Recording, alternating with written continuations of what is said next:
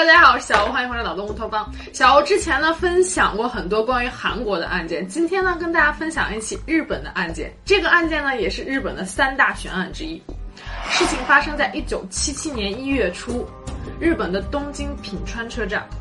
这一天呀，深夜大概是凌晨十二点多左右，一群年轻人啊在品川车站打工，完事儿之后呀，就下班之后一起结伴走回到自己的宿舍，边走呀边聊天。然后有一个女生呀，在路边那个电话亭旁边捡到了一个十日元的一个硬币，正当兴高采烈的想告诉自己的伙伴捡到钱的时候呀，在十日元的硬币旁边，她发现了一瓶没有开封过的可乐。这个时候，小伙伴们全部都围上来说：“哎呀，今天真幸运啊，又捡钱又捡喝的。”然后捡到硬币的这个女生呢，就把这十日元的硬币放进了自己的兜里，然后就把这瓶可乐呀递给了身边年龄最小的一个小男孩，他大概十六岁左右，名字叫做会员明。他就跟这个会员明说：“我不爱喝碳酸饮料，你把这个可乐拿去你喝吧。”但是捡可乐这个女生，她没有想到，正是她这样一个好心的举动，害得会员明失去了自己的生命。那这天凌晨呀，大家全部都到了宿舍之后呀，年轻人嘛，都吃了点零食，聊了一会儿天儿之后呀，就开始准备各自回自己的床上睡觉了。这个时候，会员明就想起来了那瓶可乐，他心想，哎，反正有点口渴，那瓶可乐不如就给现在喝了吧。然后就拿出来可乐之后，打开瓶盖，咕咚咕咚一饮而尽。结果刚没喝了一口。咵就吐出来了，周围的朋友就问他，哎，咋了咋了？然后会员明就赶紧去找清水漱口，边还边跟同学旁边的同学说，哎，这可乐瓶不对啊，好苦啊！话还没说完，会员明就应声倒地。宿舍里的同学和朋友们看了之后，赶紧报警，就把会员明送到了医院去急救。在路上，会员明还身体不停的在抽搐，刚刚到医院没多久，就已经失去了自己全部的生命体征。这一切来得太快，所有的医生都傻眼了。当时负责给惠元明抢救的这个主治医生呀，就觉得这个事有蹊跷，因为惠元明像是中毒，于是就赶紧报了警。警方来了之后，就把惠元明的遗体给带走了，马上进行尸检。那尸检的结果表明啊，身体上没有任何的明显外伤，但是身上有大量粉红色的斑点，所以法医就认为啊，可能是氰化物中毒。那氰化物是什么？在之前的视频中我也有提到，说氰化物它其实是一种化工颜料，主要用于冶金和电镀。那根据服用剂量的大小呢，它可能会首先会引起呕、恶心、呕吐，之后就会呼吸困难，最后就是呼吸衰竭而死。氰化物非常少的一点点的量就可以夺走人的一条生命。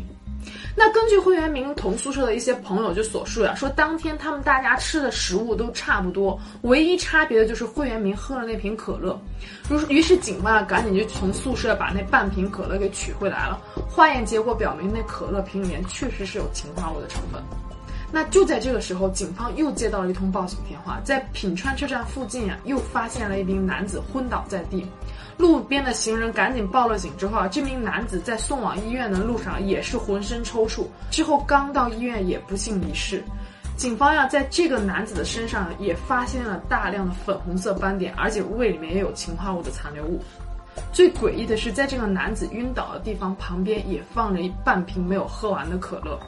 而且发现这个男子晕倒的位置呀，和会员明他们捡到可乐的那个电话亭相距就不到六百米。都是喝了可乐之后出的事儿，而且这两个案发的地点相距还很近，警方就很快得出来一个结论：这两个案件之间可能会有联系。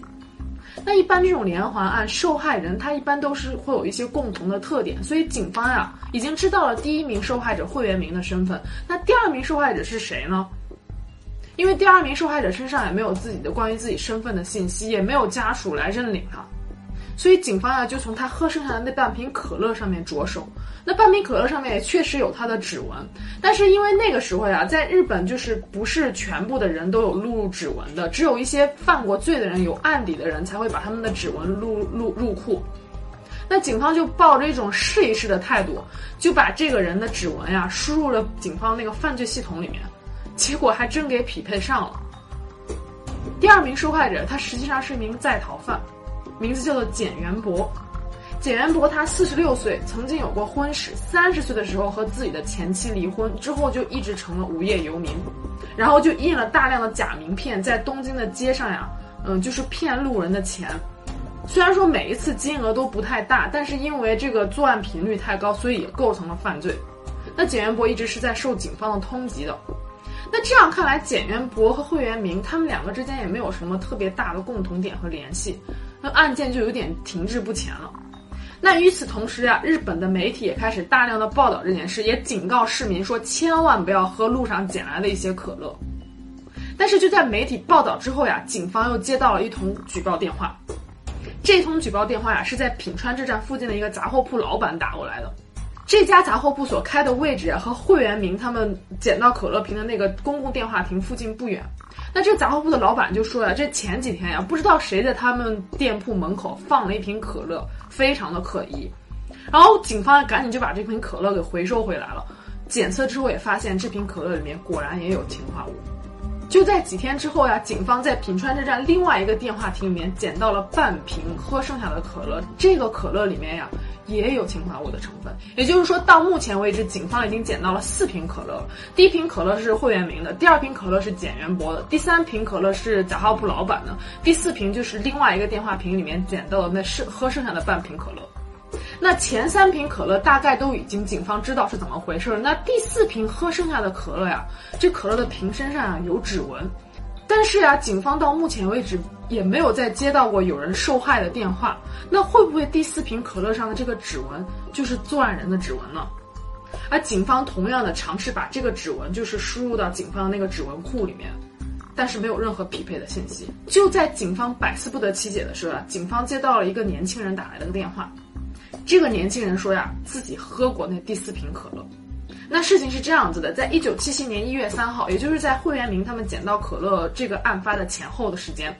然后这名年轻人啊就坐火车来到了品川车站。刚刚到品川车站之后啊，那他就想通过那个公共电话亭给自己的家人打个电话。然后在刚进电话亭的时候啊，他就发现了一瓶看起来没有开封过的一个新的可乐，他就拿起来这个电话。一一只手拿着电话，一只手就打开了那个可乐，然后喷出来的气体呢，就溅到了自己的手指头上。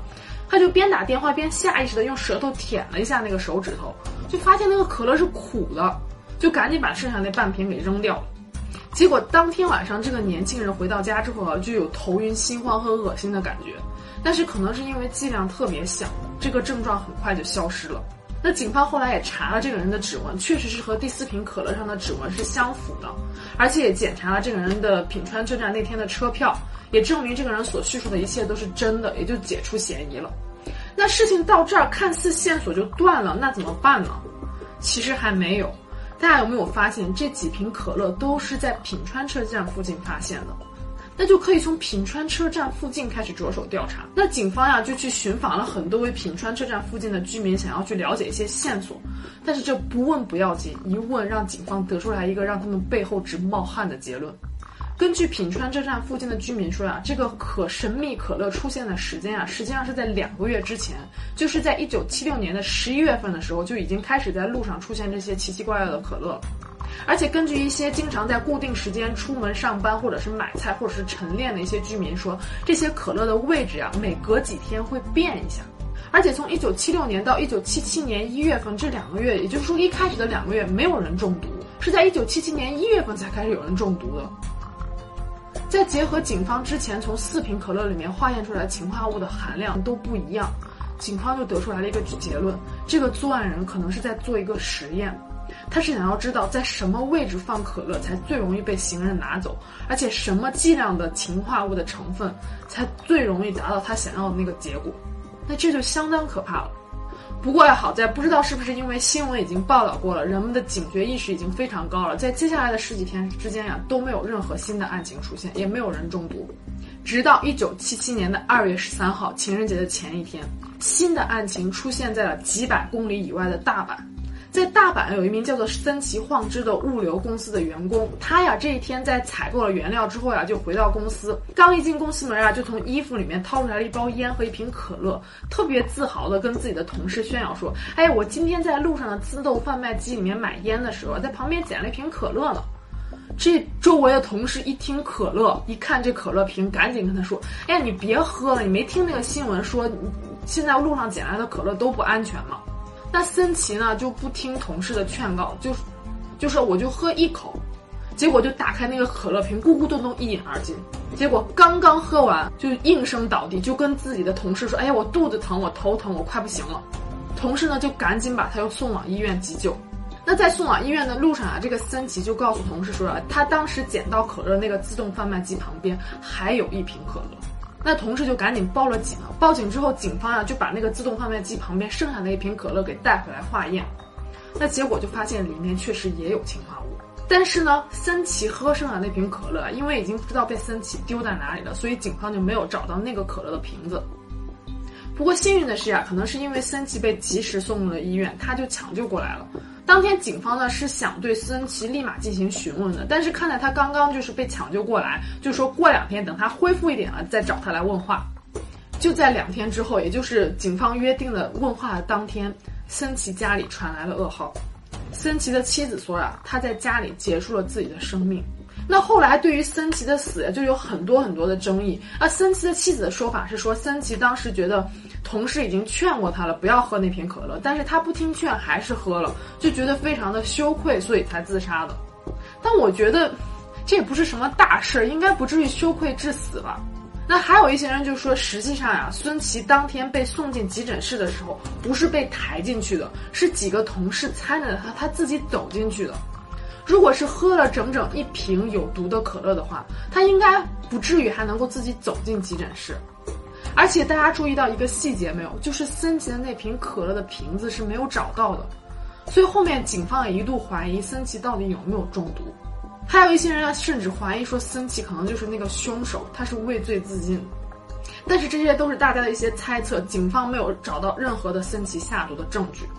那事情进展到这里，肯定会有观众会说，那这个案件的关键就是可乐呀，咱们从可乐着手调查不就行了？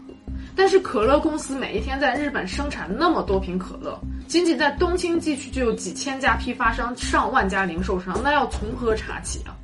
而且最重要的是，就在大家认为可乐是唯一的作案工具的时候，在一九七七年二月十四号的时候，东京车站又发生了一件非常奇怪的事情。在通京车站，有一个人捡到了一大箱巧克力，就是四十盒装的那种格力高杏仁巧克力。哎，但是捡到巧克力这个人很好呀，他就赶紧把这个巧克力交给了警察。那警察呀就贴出来一张告示，让失主来认领这一箱巧克力。但是因为过了十几天都没有人来认领，警方就把这一箱巧克力退回给了格力高格力高厂家。那格力高厂家就接到这箱巧克力之后呀，就开箱检查。他一检查，我觉得不对劲儿，因为这每一盒呀都有被人开过的一个迹象。那赶紧就送去化验呀。结果化验结果表明，在每一盒巧克力里面都有氰化物的成分，而且在其中一盒巧克力的内侧还印着这么一句话：“我要用天来诛灭自大的日本人。”同样的，巧克力内有氰化物的这个事件呀，也是一直都没有破获，也是没有找到凶手。在一九九二年的时候呀，这个案子就到了他的公诉时效。作案人呢依然是没有找到，但是不知道是不是因为这个可乐事件，现在全世界各个国家都已经不再流行那种玻璃瓶装的可乐了，现在比较流行的都是易拉罐装的或者是塑料瓶的。像这种可乐一旦开封就很难再被恢复到原样，这也算是一个防止犯罪的进步吧。所以说呀，这个案件也告诉我们一个道理，那就是路上捡来的东西千万不要随便吃，如果捡到了东西也一定要交给警察叔叔。好了，今天这期案件就到这里了。如果喜欢我视频的话，别忘了帮我点赞、评论和转发。那我们下期见喽，拜拜。